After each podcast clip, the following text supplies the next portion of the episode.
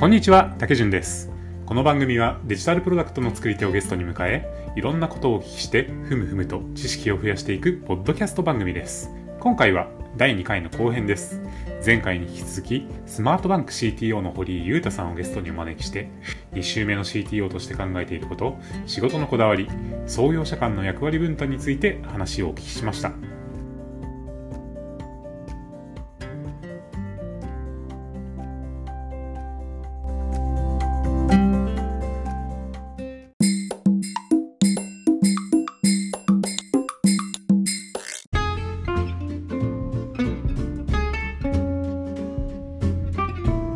まあ、CTO の、えー優秀さというか、良い CTO って、えーそういうふうに役割を柔軟に変えていきながら、えーし仕事していけるみたいなところはあるかなっていうふうに思うんですけど、前回も、えー企業書籍 CTO をやっていて、今回のあのスマートバンク社でも CTO として仕事していくことになるかなと思うんですけど、なんかまあ前回の経験も踏まえて、スマートバンクではどういうふうな CTO を目指していきたいみたいなことってあったりします？なんか変わっていったりしてる？そうですね。やっぱなんか前回の企業の反省踏まえてみたいな、まあ、竹とか翔太もあると思うんだけど、またスマートバンクにおいても、まあ、やってることは全然フリマアプリとは違ってて、あの、フィンテックっていう領域だと思うんですけど、やっぱりなんか前回の反省としては、権限以上結構、それでもやっぱ遅かったなと思うことは個人的には結構あって、なんか、やっぱサービスがどんどん大きくなっていく、ちょっと手前でなんか自分が、うん、あの、コード書いてるところでバリュー出すよりも、組織をやっぱどんどん拡大させていく方向にシフトチェンジするっていうのが結構遅かったかなっていうのはあって、まあ、中のメンバーとかにも、あゆうたさんコード書いてる場合じゃないっすってこう 言われたこともあったり。したから、まあなんかそういうマインドセットが、まあ今はやっぱあって、あの、スマートバンク自身もどんどんこれからサービスを大きくして、組織もスケールしていくってフェーズだと思うんだけど、まあやっぱりその権限をこう、こう、他のメンバーにも異常して、自分はこう組織を大きくするっていうところにやっぱコミットするみたいなタイミングをやっぱ見極めないといけないかなっていうのはなんか、前回の企業の、はいはいはい。反省点としてうんは結構意識してますね。うん。いやーこれは完全に耳が痛いですね。そうですね。で、まあ今でもやっぱ採用ですかね。重要なポイントはやっぱ採用。はいあの、プロダクトとか会社の時々でちゃんとこう、ね、開発体制を維持できる。あの変化に強い組織を維持できる、うんまあ、根幹を作るみたいなところが今回一つテーマとして自分は持ってたりするかな。で、採用もはい今の段階からめちゃくちゃ力入れてやってるみたいなのはあるかも。うん。はい。そうですね。権限以上したいなと思っても、する相手がいないと、そうですね。やっぱり難しいんで、早め早めにそういうね、方を見つけて、どんどんロールを移していくっていうことができるといいなっていうのは僕も思いますね。なんかその一人のそのまあエンジニアだったりとか、まあエンジニアリングマネージャーとか CTO とかいろんなまあ、えーどういったロールとしてでもいいんですけど、結構いろいろ経験してる中で、あの、ちょっと人と比べるとこういう業務だったりとか役割が得意だなみたいなことってあったりするんですか？ゆうたくんって。ああ、そういい質問ですね。うんうん。なんかね、やっぱ自分は結構01向いてるなと思うことは結構あるかうん。な。やっぱりその、初期フェーズで要件があまりまあ、その固まってない中、ユーザーの課題もまあ、その、いいろいろあって、ただでも、もビジネスとして、あの、プロダクトとして、ものはやっぱ作んなきゃいけないって中で、結構馬力のいる開発をガッと力入れて進めるみたいなのは結構向いてるかなと思っていて、今回もまあ、はいはい。うん。うん、スマートバンクでも結構、なんですかね、フリマアプリみたいに、こう割とイメージ、作れるものがイメージできる感じじゃなかったんだけど、そのフィンテックのプロダクト。は、タケも俺もやったことなかったと思うんだけど、そのフィンテックの開発って、なんかビザとのね、決済、いわゆるカード決済した時のつなぎ込みって、どうやるんだっけ？とか、カードの発行ってそもそもどうやるんだっけ？とか、結構その、不確実性が高くて、しかもよくわかんない、どうやって作っていいかわかんないみたいなところをこう、調べながら進めていって形にするみたいな、そういうなんかこう、初期フェーズでのこう実証みたいなところは結構、自分も好きだし得意かなと思ったりはするかな。うん。確かに、まあ、一緒に仕事してる中で、今回は特に分かんないことが すごい多かったんだけど、その、新しい機能を単純に追加したりする時にもここまでは分かってるんだけどここはまだ分かんないみたいなその要件的にも不確実性が高い状況の中でなんか分かる範囲で進めとくわ、うんみたいなことを結構ゆうたくんはやってくれることが 多い気がするんで。なんかガチガチに仕様固まってなくても進めてくれるみたいなのは、確かにプロダクトマネージャーとかからすると、割とありがたいなと、うん、思ったりはしますね。うん。そうね。まあ、二人と一緒にやってきたからこそ培ったみたいなところもきっとあるかもしれないね。なんかその、翔太がビジネスをこう立ち上げるためのなんかこう、スキームというか、課題の種を拾ってきて、竹がまあそれをちょっと形にしつつ、要件を詰めつつしてくれるんだけど、まあ、なんて、がっちりやっぱ、その決まらないから、なんかその、二人の要望をうまく拾って、いい感じに仕上げるみたいなものを突き詰めていって、どんどんなんか、それぞれが得意になったみたいなとか自分あるかもしれない。なんか、あれっすよね。特に、その、スタートアップで新規事業とかだとそうだけど、全部明らかになってから着手するのと遅いっていうのはありますね。結果的そうですに、ねうんこう、作り切るまでの時間が長くかかっちゃうみたいな。うん。参入時期と、まあ、POC というか、まあ、実証の実験っていうんですかね。そういうのもしつつ、プロダクト開発するみたいなのが、あの、求められると思うんで、そういうところになんか最適化されて、自分も自身も最適化されてったみたいなのはあるかな。うん。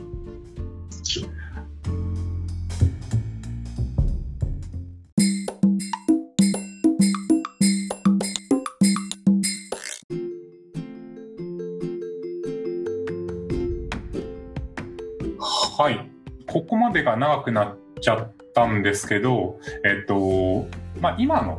えー会社、スマートバンク社の特に、えっと、エンジニアリングのチームについて、えー聞いていきたいなと思うんですけど、今って、えー開発チームの体制ってざっくりで言うとどれぐらいの規模でしたっけ？ざっくりで言うと、まあ、10名もいってないですね。うん。創業者入れても数人っていう感じで、まだまだ、まあ、いわゆる少数制というか、あの、少ない人数で回してまピザをすね。分け分け合えるぐらいの チームそうですね。うんうんはい。なんでまだ、あの、結構その、意思疎通もしやすいというか、うん。うん。あうんの呼吸で。ですね。うん。基本的にはなんかこう、うん。少数制のチームで、まあ意思疎通も結構密にやりながら、そんなになんかまあマネジメントマネジメントもせずに、みんなこう、各々のポジションで、こう意思疎通しながらガリガリまだまだ開発していくっていうフェーズだから、まあ完全にそうですね、あうんの呼吸でスピード感持って開発できてるっていう時期では全ありますね。うん。と技術的な環境としては、えっ、と、どういう環境なんでしたっけ？使ってる、えっ、と、言語とか。うん、なるほど。クライアントとサーバー側に、まあ、大きく分かれてるかなと思うんだけど、クライアント側はまだ iOS アプリだけで、iOS はまあ Swift でやってますね。で、Android も今開発中で、えー、 Kotlin 使って、えー、Jetpack Compose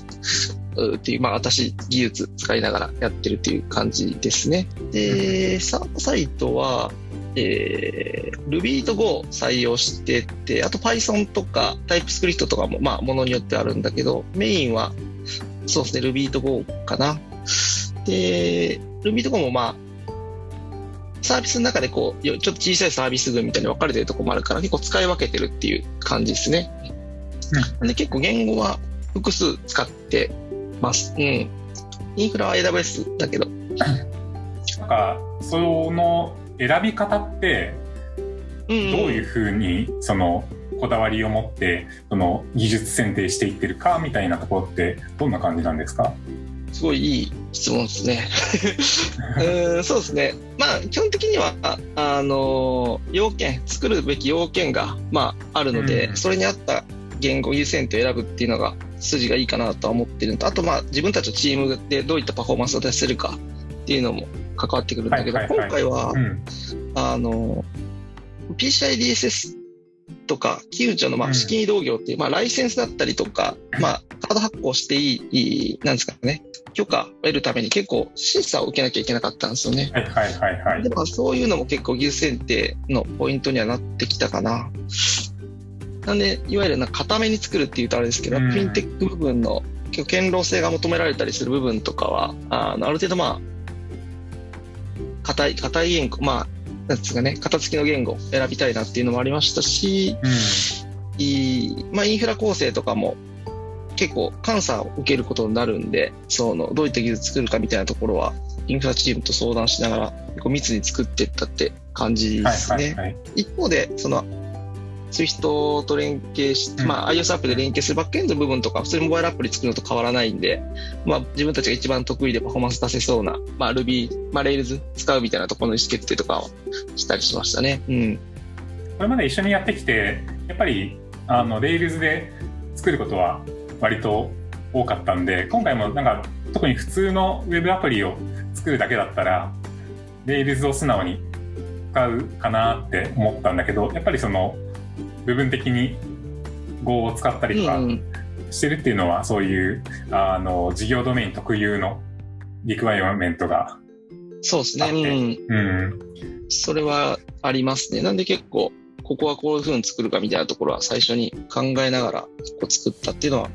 ありますね。決済部分とかカード管理とか、まあカードの発行基盤だったりとか、その辺は全部もう Go で書いてますね。うん。まあ、技術選定自体もこのドメインに合わせてあ適切にやってるかなと思うんですけどそんな中で開発していって、えーまあ、サービスのリリースして運用していってますけど、まあ、やっててその面白いなって思ったりとかその難しいなって感じるような部分って今回の授業でいうとなんかどういうところがあります？そうですね。やっぱシンプルに、その、わからないことが多いっていうのは一個あって、まあ、立ち上げ機もそうだったんですけど、今でもやっぱりその、こういう機能を作ろうと思った時に、今ステークホルダーがたくさんいて、そのステークホルダーごとに持ってる技術も違って、かつその要件を僕ら知らなかったり、あの基本的なその、なんですかね、その繋ぎ込みの仕組みとかも知らなかったりすることが多いんで、なんかやっぱり、全定がわからない中開発するっていうシーンが多いかなっていう難しさは一個あるかな。あとはやっぱ運用の難しさっていうのもあって、結構やっぱ決済の伝聞が日々流れてくるんですけど、その、チューニングしないといけないんですよね。この伝聞は、その、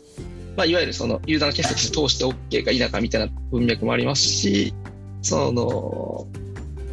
まあ間違ってる、決済のその電話間違ってるみたいなこともあるんで、そういう時にこれがなんか真なのか偽なのか みたいな判定とかも組織でこう判断しながらやっていかなきゃいけない。なんかそういう運用面の難しさも今回ありますね。うん。はいはいはい。面白いですけどね、でも自分たちも知らなかったこと結構あって、あ、こんな、こういう感じでデータ来るんだとか、うん。他業もまあそういうのなんかデザインしながら思うこととかあるかもしれないけど、そうですね。なんかお互いもうウェブサービス作り始めて十数年経って、うん、あの、普通のウェブアプリだったらテックスで作れてしまう ような。うね、なんかやってきたわみたいなのはあると思うけど。感じになってきてるからこそ、なんかわかんないことがいっぱいある領域っていうのは、作ってて面白いなみたいなのはありますね、確かに。うん。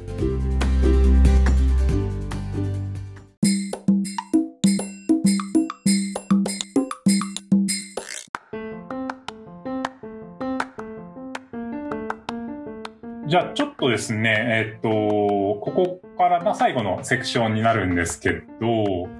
とこれ社内の方からこれ聞いてくれっていう質問を、えー、もらってるんですけど、プロダクト作るときにこう3人の間でどういうふうに役割を切り分けてますかっていう質問をもらっておりまして、えっと、まあこれはなんかその一緒に十数年やってますみたいな。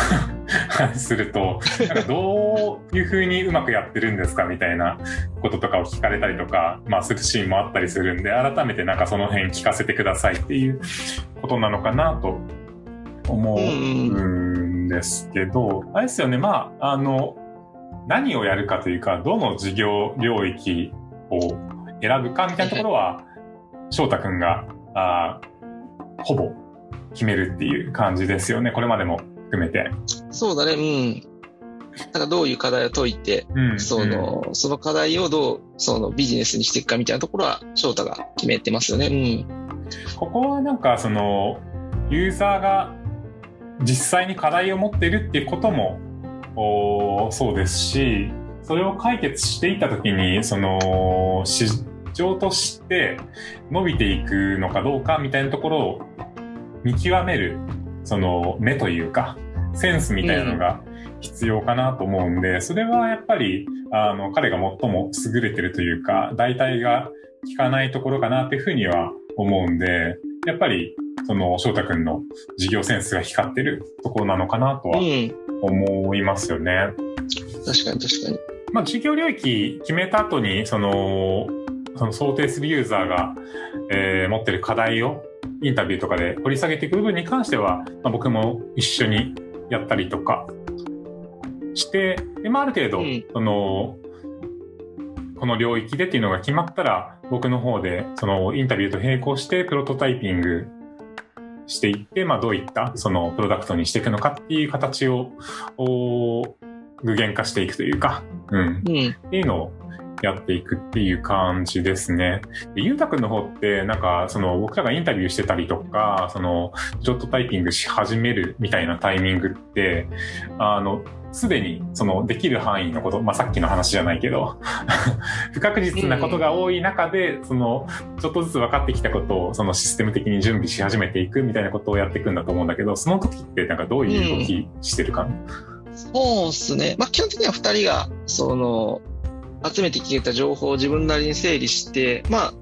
時々自分もその、一時情報の取得とかに、あの、まあ、インタビューとかもしたりすることもあるんだけど、基本的にはやっぱその情報を集めて、基本的にはやっぱそのどういうプロダクトにしたいかとか、まあ、どういうビジネスモデルにするかみたいな、アウトラインから、そのプロダクトの作りを考え始めてることが多いかな。なんか、まあ、竹がプロトタイピング始めてくれて、ある程度その形にしてくれたらもっと詳細に技術要件詰めていくんだけど、うん、最初はそうですね、ぼんやりどういうプロダクトになっていくのかとか、そのビジネス上どういうその要件が必要になってくるかみたいなのを考え出してから設計してるっていうのが多いかな。フリマアプリの時とかもまさにそんな感じだったかな。C2C で、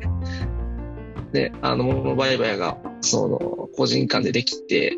そのトランザクションを最大化していくことでビジネスしていくみたいなところが、まあ、ある程度決まっていって、ただそのね、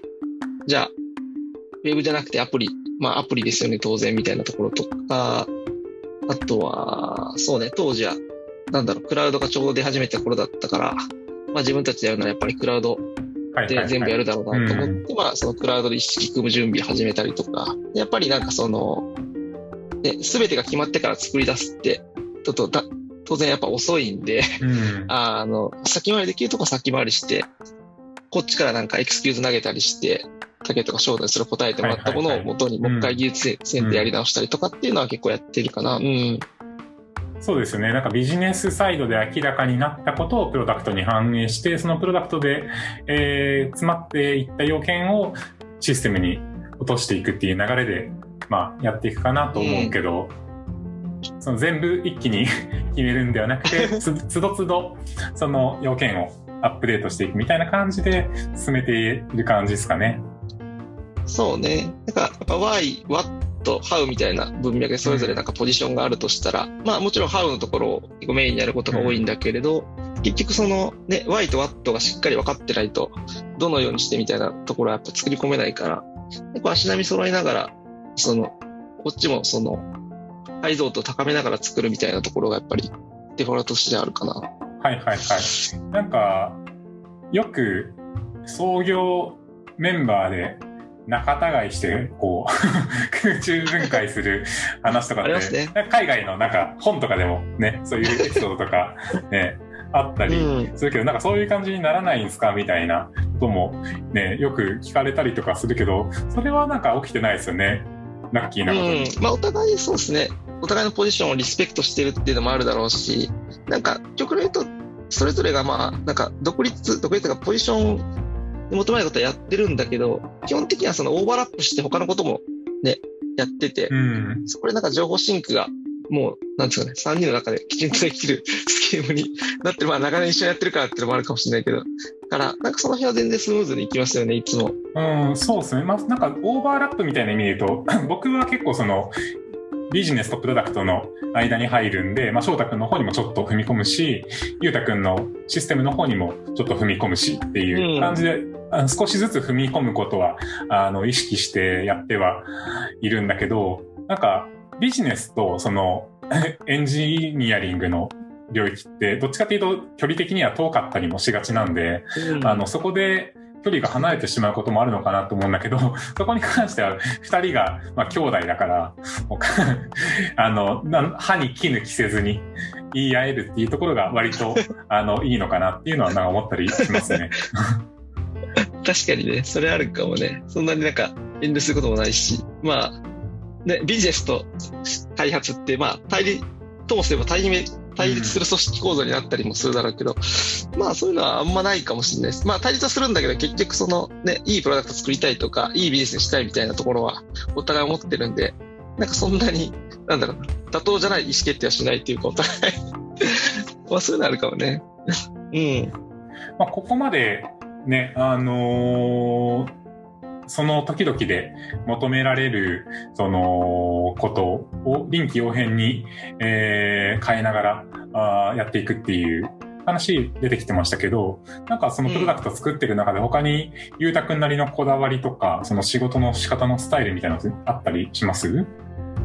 ああ、そうですね。まあ結構やっぱエンジニアになったきっかけもあるんですけど、やっぱまあもうものづくりがやっぱ好きで、かつ、やっぱなんかこう、なかったものを生み出すみたいな仕事かなとも思うんで、なんか単純に作るだし、やっぱり要望を受けて作るみたいな感じがやっぱ多いかなと思うんですよ。竹とか翔太がこう具現化していったものをいろいろ自分で解像度高めながら作っていくみたいなとこがあって、その時に必ずまあ、無理ですっていうふうに言わずに結構できる前提で考えるみたいなスタイルとして、あのー持ってるっていうのはあるかな。まあ、それは竹とか翔太に対してだけど、まあ、どの仕事する時もそうなんだけど、まあもちろんなんか、まあどう考えても無理だろうみたいなシーンはもちろんまあ ありつつも、まあ基本的にはなんかその達成したいゴールがあって、その、そそのゴールを目指してる人も、その、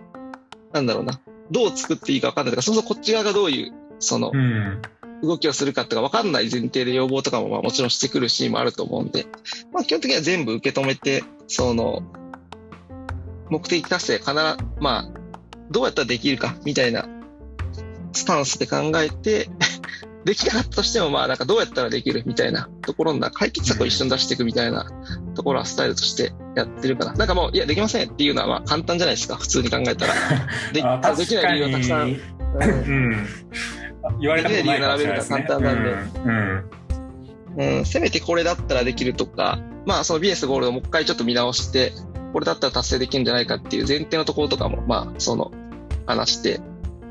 それで解決できるだったらそうしようっていうふうに提案することもあるし、うん、システム的にはね、こうやった方がもっと簡単にできますよねとかももちろんあると思うし、うん、そういった感じでなんかできることに蓋しないスタンスっていうのは結構取ってるかなとは思うかな。うん。いや、素晴らしいね。うん。いや、日々助けられてるなって、今、話聞いてて思いました。はい。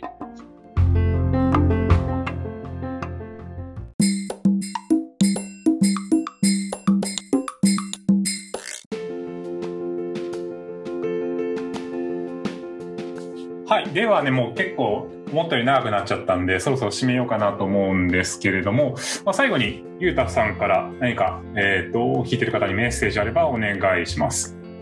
はい。そうですね。あの、スマートバンク B43 ってプロダクト作ってちょうど、まあ、半年ぐらい経って、あの、ユーザーさんからも、まあ、割とその高評価いただけながら、あの、機能追加ガンガンやってはいるんですけど、全然、あの、人が足りておりませんっていうのが、まあ、アンドロイドは、僕はアンドロイドヘビーユーザーなんですけど、アンドロイドもまだないですし、まあ、実際開発中なんですけど、うん。えーまたなんかそのね、あの、我々はまあフリマアプリ作ってたっていうバックグラウンドがあって、このブラック取り組んでますけど、そういったそのね、フリマとはまた全然違った面白さ、難しさがこのフィンテックの b さんというプロダクトにはあって、その普通のね、レビューエンジニアの人も、なかなかその決済の、なんかそのね、お金をチャージする部分を作ったことありますとかっていう人は結構いるかもしれないですけど、根幹の本当にそのビザネットみたいなその、テスの仕組みとガチで伝え込んで、そのシステムを内製化して作るみたいなで、なかなかその、普通のね、開発してもない経験かなと思うんで、フィンテックなやっぱ面白さが詰まったプロだと思うんですよね。で結構やっぱり、今採用もしてますけど、そういうところに興味持った人にガンガン来てもらって一緒に開発できたらいいかなと思うので、あの、ぜひ、はい、あの、採用 してますんで、このポッドキャストが聞いて興味持った方いらっしゃったら、カジュアルにちょっと私と話をしてくれたらいいなと思ってます。はい。はい、エンジニア絶賛募集中です。はい、ありがとうございます。えー、今回のゲストは、えー、スマートバンク CTO の堀裕太さんでした。ありがとうございます。ありがとうございました。